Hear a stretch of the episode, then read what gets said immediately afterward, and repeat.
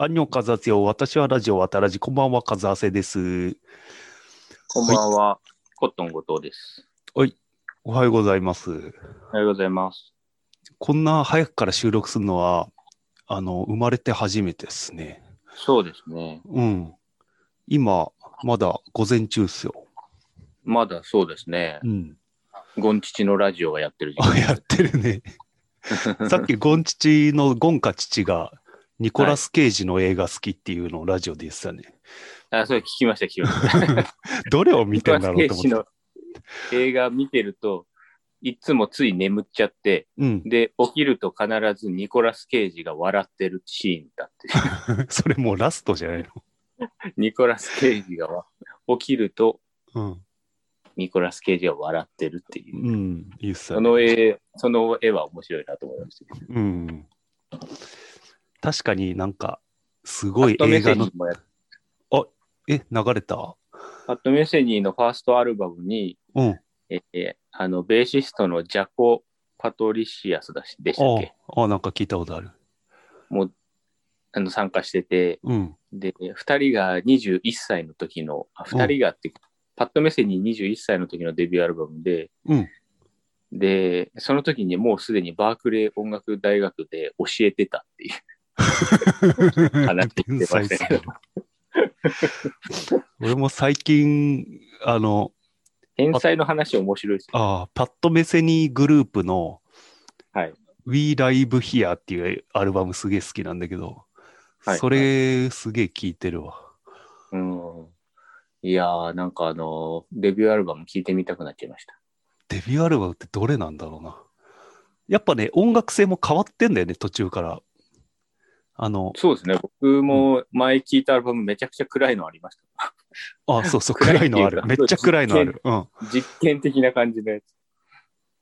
で、俺が聞いてるやつは、いつ出たのかわかんないけど、あの、はいすごい例えるなら、チャゲアスの伴奏、え伴奏。チャゲアスの後ろで鳴ってる音楽、売れあーはい売れてた時のチャゲアスが。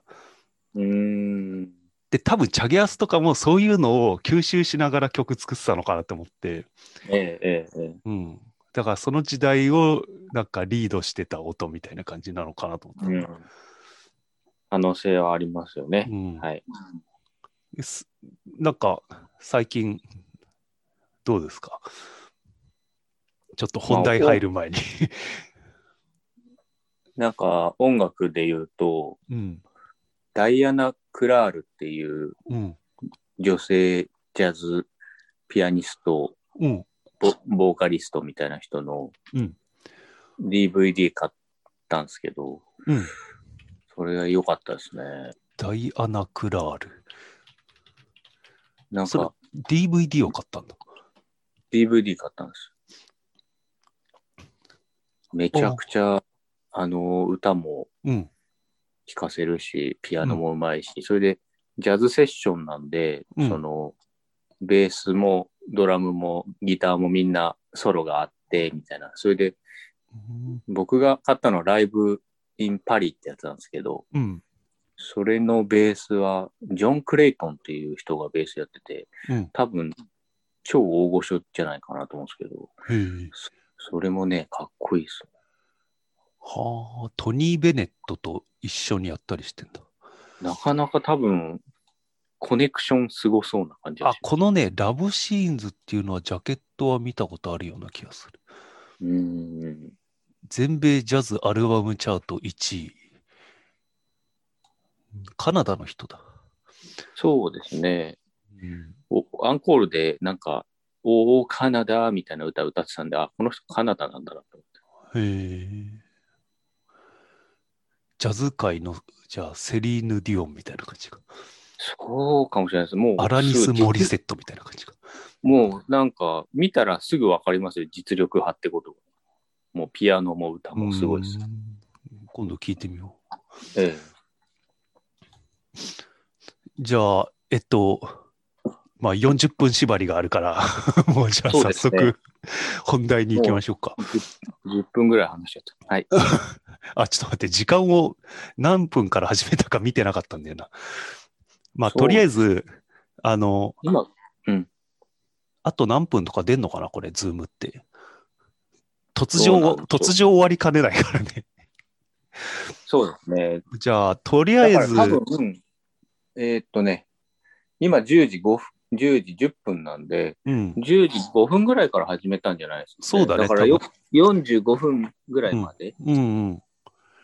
じゃあ、それでやりましょうか。じゃあ、はい今回はまあ、前から話したいと思ってた中国の SF 小説の3体についてやってみようかなと思いますと。で、これはすでに中国だと3部作で完結してて、はい。で、えっ、と、後藤は1作目読んで、はい。で俺は Amazon の朗読サービスの Audible で2作目、日本で出てる今のところ2作目までしか出てないんだけど、そこまでは朗読で聞いてると。はい。で、とりあえず1作目の、えっ、と、序盤の話をしようかなと思うんですけど、ええ、えっ、と、あ、じゃあ読んだきっかけはなんか、あ、俺、俺が面白いって言ったからか。後藤は。どうだっけな、そうかもしれないですね。なんか、和橋さんと一緒に本屋に行った時に、うん。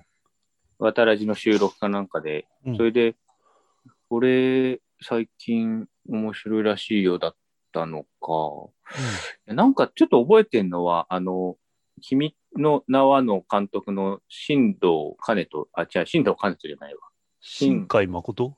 新海誠が、なんか帯書いてて、あ、そうなんだ。なんかもう、なんかすっごい絶賛だったんで、うん。うん、なんかしかも、あ、違うか。なんか、新聞の書評かなんかに、うん。とんでもない本格派 SF 現るみたいな感じで、ももう中国ではもう、もうバカ売れみたいな。うんうん。で、それで知ってたのかもしれないですね。それ自体、ほ存在自体は。でうん新海誠が面白いって言うなら面白そうだなってちょっと思っちゃったんですよね。ああ。で、読んでみた。うん。なんか俺のあの教えてる、あまあ、ちょっと卒業して、もう卒、教えてたのは人なんだけど、中国のはい。人、今20代前半の人も、もはいう子供の時に出てて、で読んだって言ってたんで、えー、なんか子供も読むんだと思って、うん。まあそんな SF で、まあとりあえずあらすじ、ちょっと長いけどあらすじいきますね。はい。えー文化大革命の荒波に揺れる中国。物理学者の父親を学生たちの粛清によって亡くし、人間に絶望した少女のイエ・ウェンジェ。人類に対する深い絶望を感じつつ、彼女は僻地での労働を強いられる。そこで彼女は環境問題を告発する沈黙の春を所持していた罪をかぶせられる。強制収容所か一度入ったら二度とシャバには戻れないとあるプロジェクトに参加するかの二択を迫られた彼女は、プロジェクトの参加を選ぶ。そのプロジェクトとは中国共産党中央委員会に直属する高岩基地という異星人を探すために作られた極秘極秘基地での任務であった。時は経ち、現代の中国では物理学者の謎の死が続いていた。そんな中、ナノマテリアル研究所で、あ、研究者であるワン・ミャオは、ある日突然警察に呼ばれ、謎の会議に出席することになる。そこで交わされていた議論は、どうやってこの戦争に対処するのかというものだった。一体全体戦争とは何のことなのか。翌日、ワン・ミャオは趣味のカメラで撮影したフィルムに奇妙な数字の羅列が映り込んでいることに気づく。その数字は写真を撮るごとに減っているのだ。今度はワンミャオの視界に自分にしか見えない謎のカウントダウンが現れる。このカウントダウンの謎を追う中で地球三体協会という謎の組織の名前が浮かび上がってくる。そんな中、ワンは何かの手がかりにと地球三体協会が作ったとされるオンラインゲーム3体に没頭することになる。物理学者の連続死の謎、地球三体協会の謎、カウントダウンの謎、そして高岩基地で一体何が起こったのかっていうのがあらすじですね。うん。まあ一応、えーっと、過去と未来、未来だよね、もうこれ、現代シーン、この小説の中における現代シーンはえ未来だよね。うん、が両方一緒に描かれてくってう。いうん。感じだよね。で、やっぱりね、うん。面白いってなった瞬間が、このはい。ワン・ミャオ主人公のええ。自分にしか見えない、あ、最初はまえあフィルムにしか映ってなかったんだけど、そのうちうん自分だけに見えるカウントダウンが見え始めたとこからもう一気に面白くなって。そうですね。うん。うん。ですね。うん僕もそう思います。もうこう、そのアイディアというか発想は、ちょっとね、あんまり聞いたことなかったですよね。うん、そういう感じの SF とかでも。これ今、登場人物に画面にしたんだけど、これ細かい？いや、うんもうちょっと拡大してもらえると嬉しいですね。あはい全部が入んないんだけど、こうしちゃうと。まあ、とりあえずこれで。はい。で、まあ、過去のこの高岩基地パートと、まあ、現代パートに分かれるんだけど、はい。まあ、ちょっと序盤、中盤ぐらいまではネタバレしちゃおうか。そうですね。はい。そうじゃないともうええ話ができないから。うん。あの、とりあえず主人公は2人いて、過去の、えーっと、その父親が文化大革命で殺されたイエ・ウェンジェっていう少女と、はい。現在のこのナノマテリアル研究のうん。ワン・ミャオが主人公なんだけど、ワンミャオ。えーねはいワン・ミャオ、これね。で、はい。あの、これうまいなと思ったのは、うん。えーっと、すべてを知ってるイエ・ウェンジェと、うん何にも知らないワン・ミャオが主人公で、うん。この二人の、こう、知識の差っていうか、なんていうか、これが徐々に埋まっていくところが面白い。なるほど。うん。は面白いですね。うん。で、その、イエ・ウェンジェがやったとんでもないことが今につながってるっていうのがだんだん分かってきて、ああ、そうでしたっけね。う。うんん。はいはい。で、あとは、あのーそのワン・ミャオが現代、そんな戦いが起こってるらしいけど、何のことだか全然わかんなくて、そのうち自分の瞳にだけ見えるゴーストダウンが始まって、ゴーストカウントダウあ、ン。ゴーストカウントダウンが始まって、うん意味もわからず巻き込まれてくんだよね。そうですね。うん、いやや、嫌なね、巻き込まれ方ですよ。こんな人生送りたくないです。確かに、自分の意思はもう全然ないですからね、ほぼ。そうだね。まあでもうんそうだね。頑張り、努力はいろいろしますけどね。そういう意味では、あの、キャラクターとしては特に強さはないよね。あんまないですね。頭いいなっていう感じはしますけどうね。ん。なんか読者視点に、を、になってるだけみたいな。うんうんうん。でまあ、終盤、このナノマテリアルが活躍することにはなるんだけど、そうですね。ナノマテリアル、なんかその、ナノマテリアルっていう物質のなんか研究者であって、あんまり宇宙とか物理とか、うんそういうことには詳しくない人だったんですね、もともとはね。うん、てそ天体物理が。でナノマテリアルの研究者なのになんで俺がみたいなう。感じのね。うんなんかさ、最初、その科学知識なんか俺全然ないからさ、あの、うん基礎物理学の人がどんどん死んでってるんだよね。ああ、はいはい。で、ナノマテリアルは基礎基礎的な物理学じゃない、ちょっと応用？応用、なんだよね。確かになんかこう産業うん界との連携とかもできそうなね、分野ですもんねう。ん。で、謎の不審死が続いてて、基礎物理学の。はい。で、それもなんでなのかと、その戦いが始まってる、すでに始まってるんだっていうのが何なのかっていうのと、うん。あと、地球三体協会っていう謎の組織があって、うん。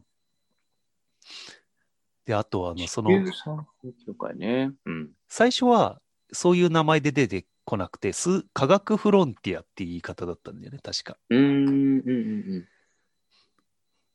で、その、えーっとね、シェン・ユーフェイっていう、えーっと、その科学フロンティアのところ、知り合いがもともといて、うん。で、えーっとね、その旦那のウェイ・チョンっていうのあが、引きこもりの天才。なんか、それはすごい覚えてますね。うん似たな。これいい、この二人の関係を、ちょっと、なんか突然夜中にシェン・ユーフェイが旦那に拳銃突きつけて、みたいうなんくだりとかあって。うんうんうん。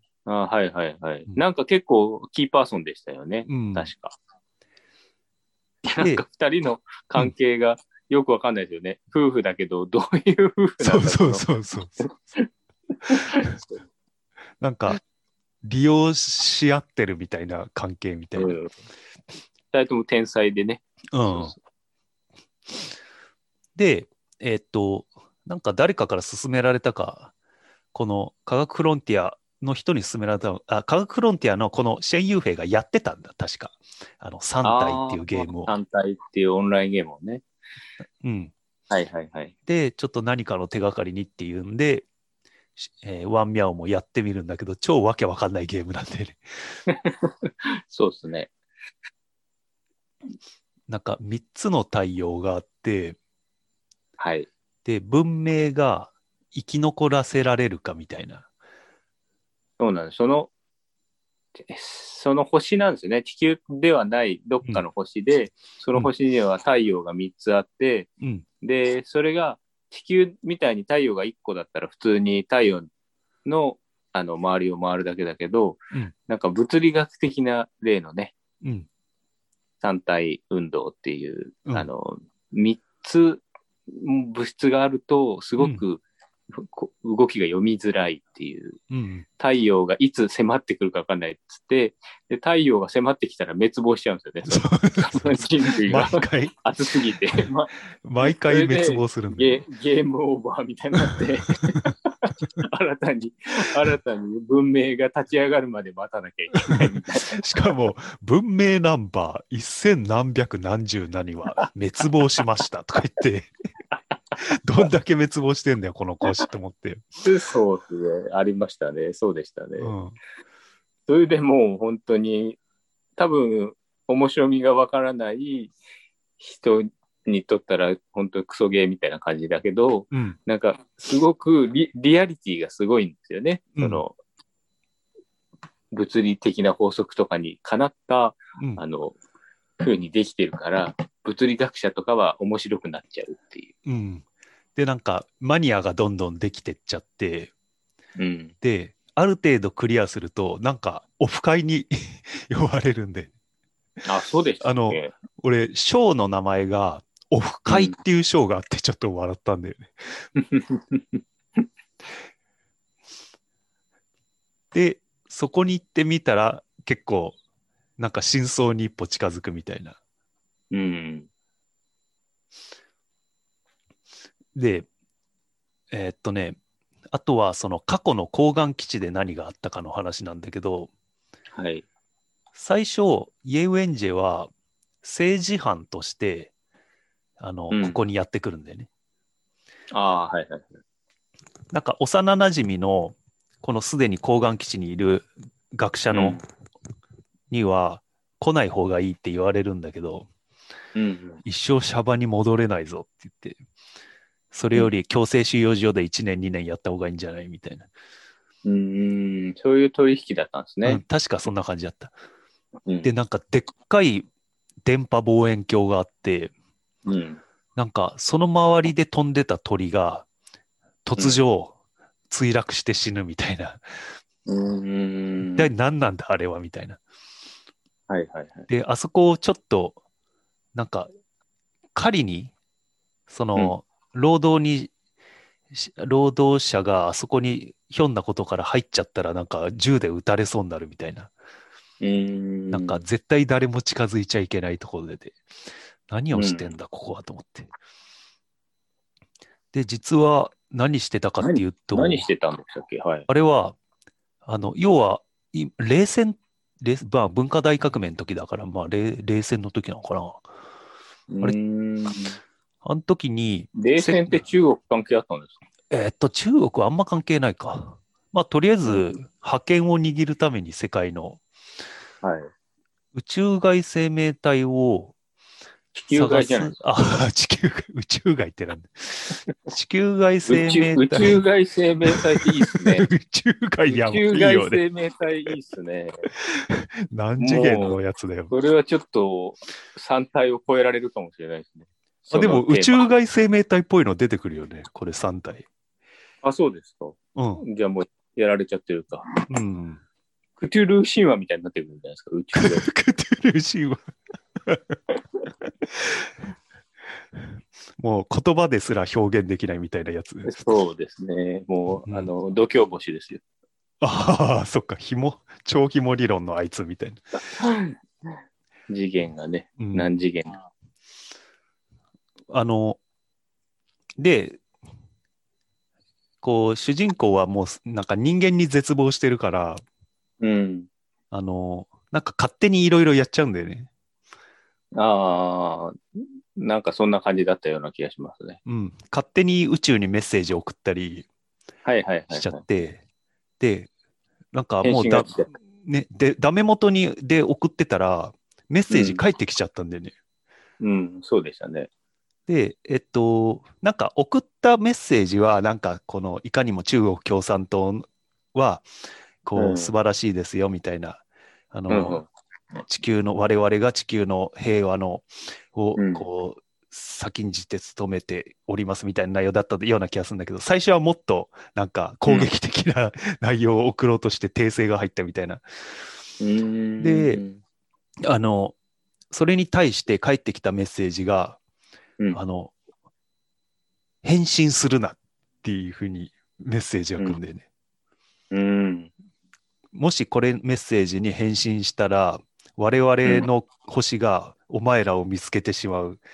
で、うんでお前らを攻撃することになるから、返信するな。で、超、これ、このメッセージの時点で超面白いと思って。そうですね。うんで要するに、あの、誰が送ってんだ、それ。そうそう、そう、お前は誰なのっていうね。で、ここら辺なんか、こう、天文学とか全然わかんないからさ、これ、あのギリ、ギリギリこの小説のうまいところって、うんわけわかんないなりに読めるっていうところなんですよ。そうそうそう。ギリギリ読めるっていう。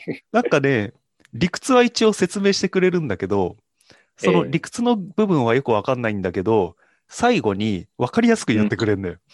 あ、そうですね。うん。で、例えば太陽は巨大な、こう、電波増幅装置であるとか、うん。なんでそうなのかはわかんないけど、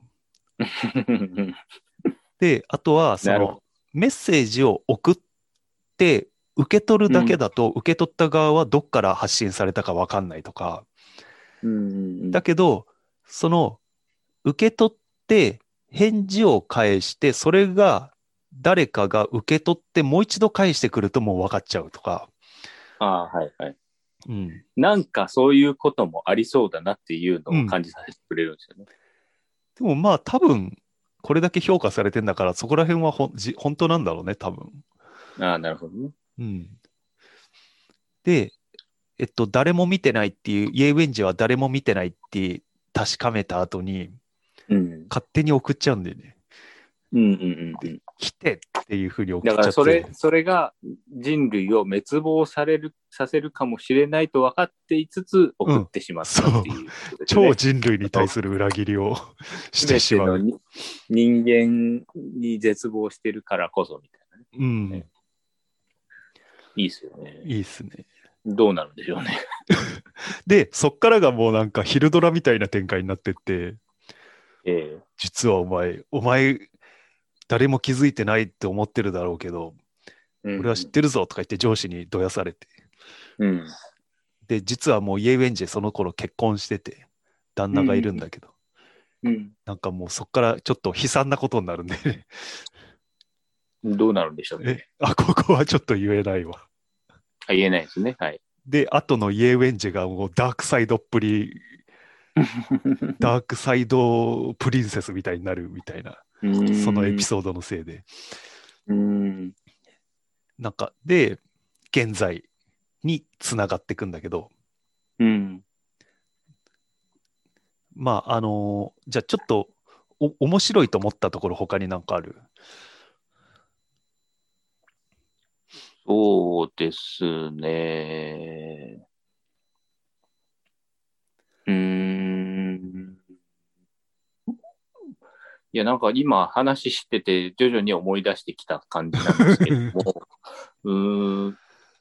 まあ僕が面白いなと思ったのは、その三体世界、あそのオンラインゲーム上で、うん。えー、三体っていうゲームがあって、それで、そこで、なんか、あの、三、三つの太陽の動き、その三体運動を解き明かさないとうん。人類は滅亡してしまうっていう設定なんで、うん、どうにかしてその天文学的知識をすごくあの駆使して、うん。あいろいろ計算をするんですけど、うん。地球の太陽の動きとは全然違うめちゃくちゃ複雑な動きをするんで、うん。あのー全然解明できないんでね。いきなり2つぐらいの太陽が襲ってきたりすることもあったりして。うん。それでで、なんかそのために、でもいろいろ努力はしてて、えっと、なんか振り子みたいな、超巨大振り子みたいなのをうん。建造したりして、それで、えーなんか、なんかしたりしてる。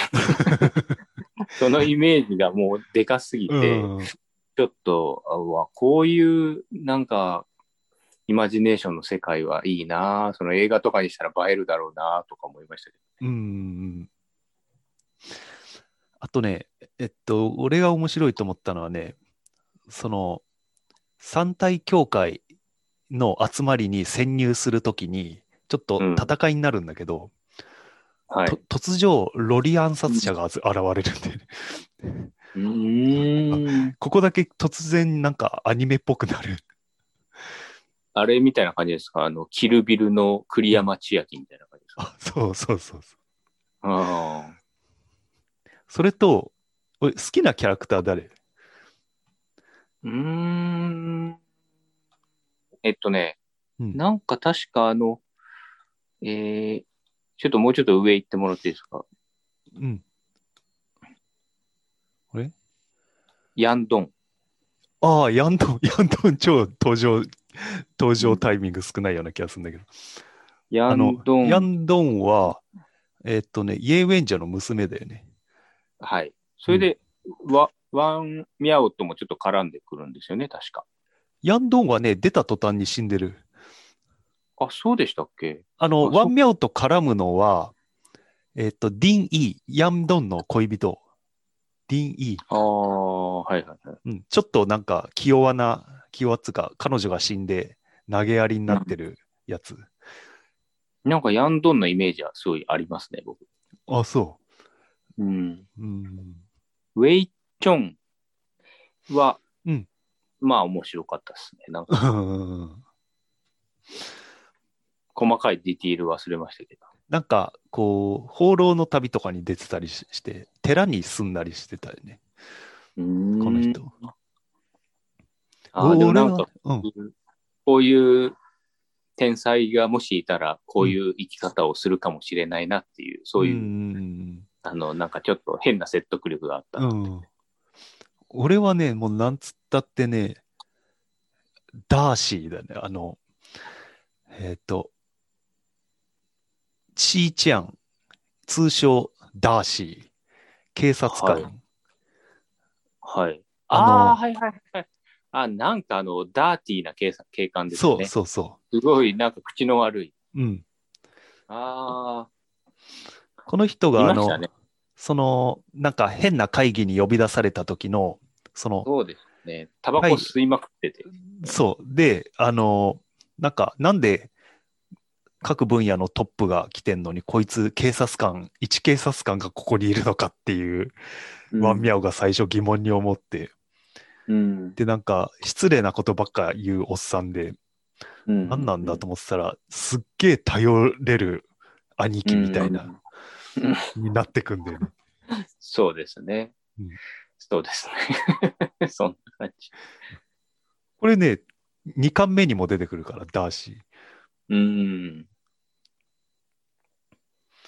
で、終盤、終盤のとんでもない作戦も思いつくし、うんう。ん。で、あとね、えーっと、ちょっと疑問、ちょっとリアリティがどうなんだろうと思った部分があって、はい。地球三体協会は、うんまあちょっと言っちゃうと、うんあ、の、その、宇宙人側の人たちなんだよね。要は、うん。ちちに人類に絶望してる人たち。うんうんうん。で、人類に絶望してる人たちが、こう、知的エリートが多いっていう、うん。あの、設定。そうでしたね。はい。でも、どうなんだろうなと思って、人類に絶望してる人って、普通にもっと底辺の人たちなんじゃねえかなと思ったんだよね。うん。そうですね。うん確かに確かに。うん。なんかエリートはこう環境破壊とか人間の愚かさを知ってるから人類に絶望してるみたいな感じだったんそういうだけど、感じのうん話でしたね。確かに。うんあとはね俺面白いと思ったのはね方眼基地の下りがなんかちょっと文学的っぽい感じでうん。その後の SF 的な内容に比べると、そのイエウェンジェの心、なんか、なんで心理描写がすごいはい深いところまで描いてて、なんか文学的だなと思ったんだよね。あとは、あの、まあ、終盤明らかになってくんだけど、うん。実はもう人類はこれ以上科学の発展がしようがないっていうことがだんだん分かってくるんだけど、その理由とそれをなんかその仕組みを作るところの描き方がすごいなと思ってそのうん。こう二次元のものをどんどん折りたたんで何次元何次元何次元みたいなで失敗しましたとか言ってなんかそれを繰り返すシーンがあるんだよ。ああ、あったかも。あそこ僕もびっくりした気がする。うんえ、何これみたいな。あ、それはありましたね。なんか、何かがこっちを覗いてるぞとか言って、うん。なんか宇宙外生命体みたいなの出てきちゃって、うんうんうん。で、えっと、で、安心してください。今、彼らは滅亡しましたとか言って。宇宙外でいいんですか？宇宙。わかんない。俺もね、概念についていけないんだよね。で、なんか一つの、今、宇宙が滅亡しましたとか言って、うん。すなんかスケールでかすぎるなと思って。スケールのでかさは魅力ですよね。うん、この小説の。うん。そこはすごい好きでしあ、じゃあ軽く次の巻のいがどんな話になるのかしよっか。た。ええ。これ映画化されないんですかね？あなんかアニメ化される？アニメ化だっけな？なんか映画化かな？ネットフリックスでなんかやるらしいね。え、アメリカ資本で？そうじゃん、多分。うええそうなんだ。でもこれはなんか一回で終わら、無理に終わらせないでなんかシリーズもんにしてほしいねあ、そうですね。ド。ドラマでもいいから。うん。まあ、2巻目は、さらに未来の話で、はい。まあ、1巻で起こってる問題が、1巻はね、あの、謎が解けて終わるぐらいな感じなんだよね。うーん。全然解決ししないで終わるんだけど、うんで、2巻目はその問題を引き継いで、あの人人類がどう対処していくかっていう話で、うん。で、なんか、こう、人類すらも、こう、騙す存在が必要だっていう話になって、うん。まあ、なんでそうしなきゃいけないのかは、一巻読めばわかるんだけど、うん。で、なんかね、ウォール・フェイサーだっけな？なんかね、10人ぐらい選ばれんのよ、人類から。うんうん。人類から人類を欺いてでも仕事をやりきれっていう10人ぐらいの人が選ばれて、はい。で、そこに選ばれた人はなんか、こう、ベネズエラのチャベス大統領みたいな人とか、なんか CIA、元 CIA の腕利きスパイみたいな人とか、なんか各ジャンルの頂点みたいな人が選ばれるんだけど、うん。なぜかまたしがないなんか社会学者みたいな人が選ばれて、うん。なんで俺みたいな。で、そいつ、その人が主人公。うん。だけど、その人はすげえ重要なことを、うんあ。の、知ってて、うん。で、それをどうやってその問題に生かすかっていうのと、あとなんか途中でラノベになる。ラノベ感ありますよね。あ、そうなの？全体感。いや、なんかね、もう本当にもっとラノベになる。うん。で、最後すげえ納得する。うん。なんか、で、なんかもう2である程度もう話が終わるから、うんうん3巻打足なのかなと思ったんだけど、うん。はい。なんか、その中国で教えてた人が言うにはうん、ちゃんと新しい展開があるらしくて、三巻最強説。3巻が、まあ、確かに、こう、SF のダイナミックさで言えば3巻がもしかしたら一番面白いのかもしれない。うん。うん。だ早く3巻出ないかなと思って。うん。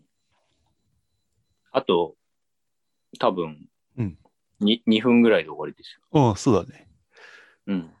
じゃあ、まとめなんかある？あ、ちょっと今話してて思ったのは、うん。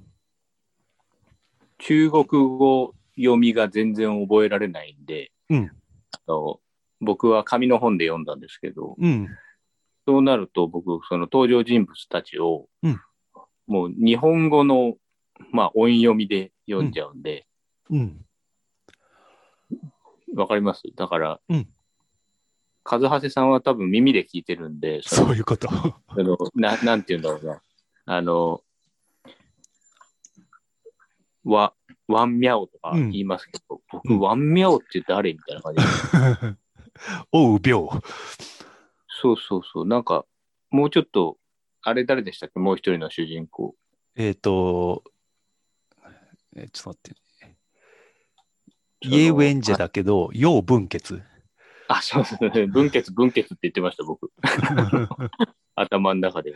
うん。分血と分節、え、分血と分節、どっちがうん。分、あれっけみたいな感じ。うん。あ、そっかそっか。あと、ヤンドンは、ヤンドン、なんで印象に残ってるかっていうと、やっぱりその、ヤンドンのドンっていう字が冬っていう字で、なんかそれがね、ああ。なんか素敵な名前だな。うん。最初出てきた時は、ファースト、ふなんつうの？最初の登場シーンが颯爽と、こう、なんか、うんあの、研究員を引き連れて歩く美女みたいなうん感じで、ちょっと印象に残ったかなと思ったけど、この人も速攻でいなくなるから。そうだったんですね。うん。で、この人が死ぬことが、すごいこの、またもう一人の母親である主人公のイエウェンジェの、また人間の闇にうん深みを与えるね。うん、なんかそんな感じでしたね。うん。もうなんか、イエウェンジェは全てを捨て去って、人類を破滅、滅亡させることに全てをかけたみたいなうん。人だからね。うんうんうん。じゃあ、こんなもんですかね。はい。うん。じゃあ、とりあえず、3体については以上でした。はい。はい。ありがとうござはいい、ました。ありがとうございました。あ、これでね、誰か、まあよ、読みたいなって思ってくれるといいですねそうだはいね。うんえ。はい。はい、じゃあ、どうも。はい、はい、ありがとうございます。